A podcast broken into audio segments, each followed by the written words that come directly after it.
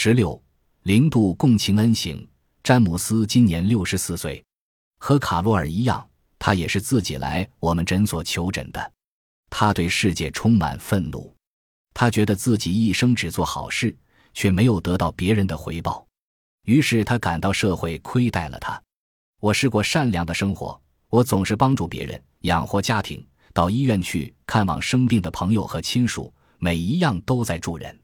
可结果怎么样？那些人个个都是混蛋。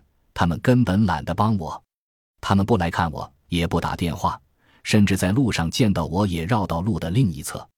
我每天都独自吃饭，别人给我的待遇比他们给狗的待遇都差。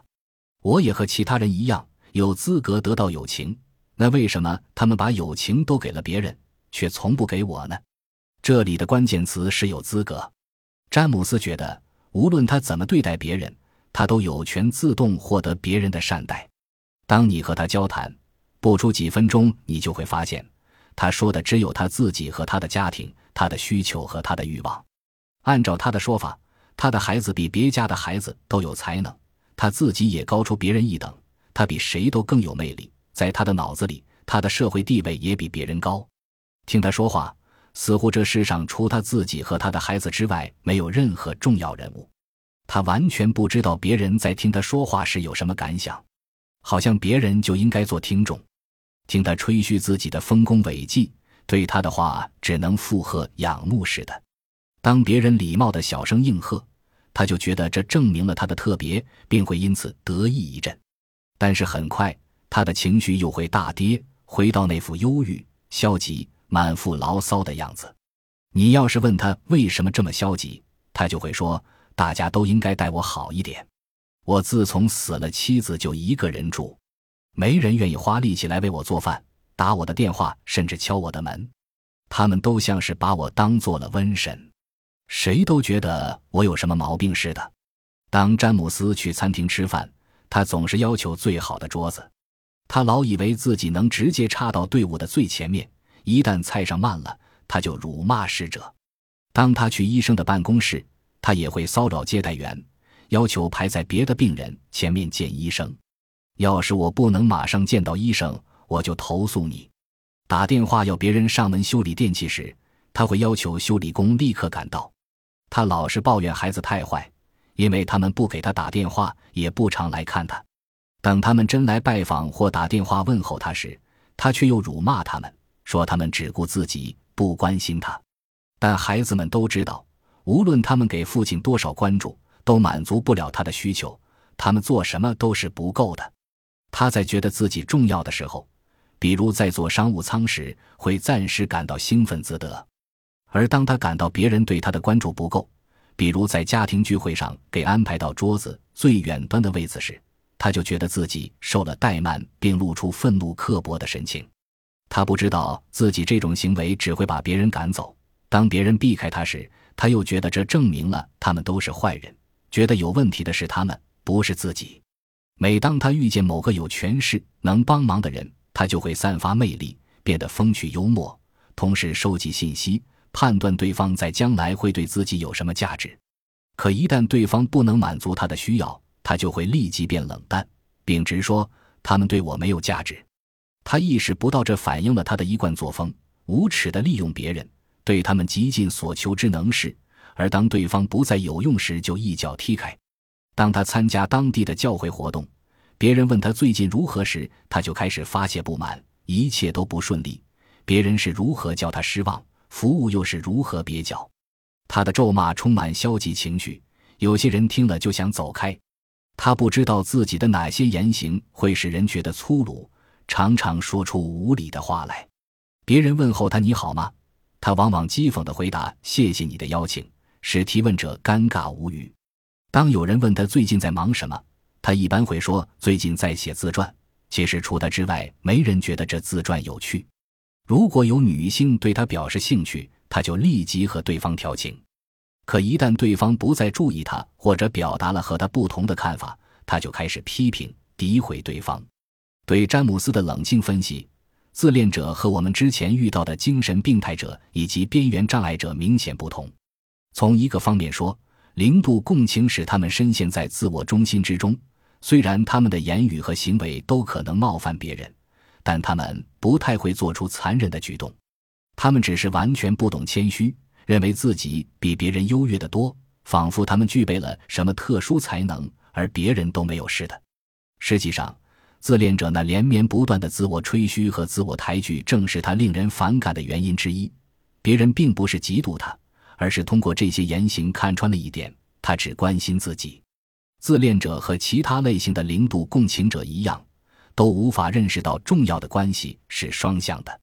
对于零度共情的人来说，所有交往都不是真正的交往，因为他们都是单向的。这一点从自恋者说话的密度里也看得出来。在一场对话里，他们不会想到给对方留出发言的空隙，也不会想去了解对方。自恋者只顾自己宣讲，他们滔滔不绝地谈论自身，什么时候结束对话也要由他们说了算。他们不会对话，只懂独白。有的心理动力学者认为，人有少量的自恋是必要的，具有规范效力的、健康的，否则就是一个完全不喜欢自己的人。由此可知。自恋也是一条连续的特质光谱，只有极端的情况才可以称之为病态。这种人只关心自己，即使关心别人，也是因为对方有用。换句话说，其他人在自恋者的眼中只有利用的价值。自恋者是把他们当作物品来使用的。自恋在不同人的身上可以有不同的表现。有的自恋者非常外向，一心想占据舞台中央。他们是公司的老板，是团队的领袖。还有的自恋者不善社交，看起来很害羞，但他们还是有一种自命不凡感，希望别人都来迎合自己，丝毫不肯妥协。他们总是愤愤不平，总在责怪别人为他们做的不够多。也有些类型的自恋者可能带有危险。有研究者认为，这种人格类型会造就连环杀手。自恋者在整个人群中大约占百分之一的比例。但是在因为精神健康状况前来求诊的人当中，这个比例要高得多。和 B 型人不同的是，至少有百分之五十到百分之七十五的自恋者是男性。和 P 型、B 型相同的是，研究也指出早期的情绪虐待是 N 型的可能原因。这又一次提醒了我们人内心的那罐金子是多么重要。但也有研究者猜测，和其他两种零度共情的类型不同。N 型的成因也可能是家长对孩子的过度欣赏，对他们的外表和才能的过度赞扬、过分宠溺，以及缺乏现实反馈的一味高估。和 P 型或 B 型相比，对 N 型的研究还很稀少，这是必须填补的空缺。我自己的看法是在这三种零度共情的类型中，N 型可能会使别人同样反感，但它不太会引起暴行。不过这类问题，我们还是需要更多信息才能回答。精神病学里把零度共情的这三种负面形式都归在人格障碍名下，他们也确实都是人格障碍。但是在我看来，精神病学家也忽视了三者共有的一个明显特征，那就是零度共情。我有过预测，这三种人脑中的共情回路应该都有异常。我们在上文已经看到。无论这异常造成的是 B 型还是 P 型，都有相同的神经回路受到了破坏。由此可以预测，在 N 型患者的共情回路中也能发现相似的异常。不过，这类研究还有待开展。所有这些研究都在绘制一幅共情的完整图画，并揭示一个人的共情是如何变成零的。这自然会引出一个问题：同样是共情回路受损。为什么有的人成了 P 型，有的人却成了 B 型或 N 型呢？我们在这里必须假定，通向同一个终点的道路有几条，它们可能是不同的基因、不同的环境因素，也可能两样都有。我们到第五章再来讨论这个问题。共情回路活跃不足有暂时和永久两种形式，正好对应人格心理学中状态和特质的不同。状态是指心理系统或神经系统的短暂波动，它们由特定的情境引发，是可以逆转的。我们都进入过某些短时的状态，并在其中丧失共情，这包括醉酒、疲倦、失去耐心或承受压力。我们会在这种时候对别人说错话、办错事，事后又感到懊悔。这懊悔的感觉证明我们的共情毕竟还是在的。然而，我们当时的错误言行却无疑体现了共情回路的波动。相比状态，特质就是心理系统或神经系统的永久凝固的组合了。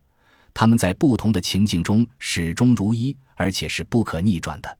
在人格心理学中，特质的集合构成了人格类型，而 B 型、P 型和 N 型都是人格障碍的明显例子。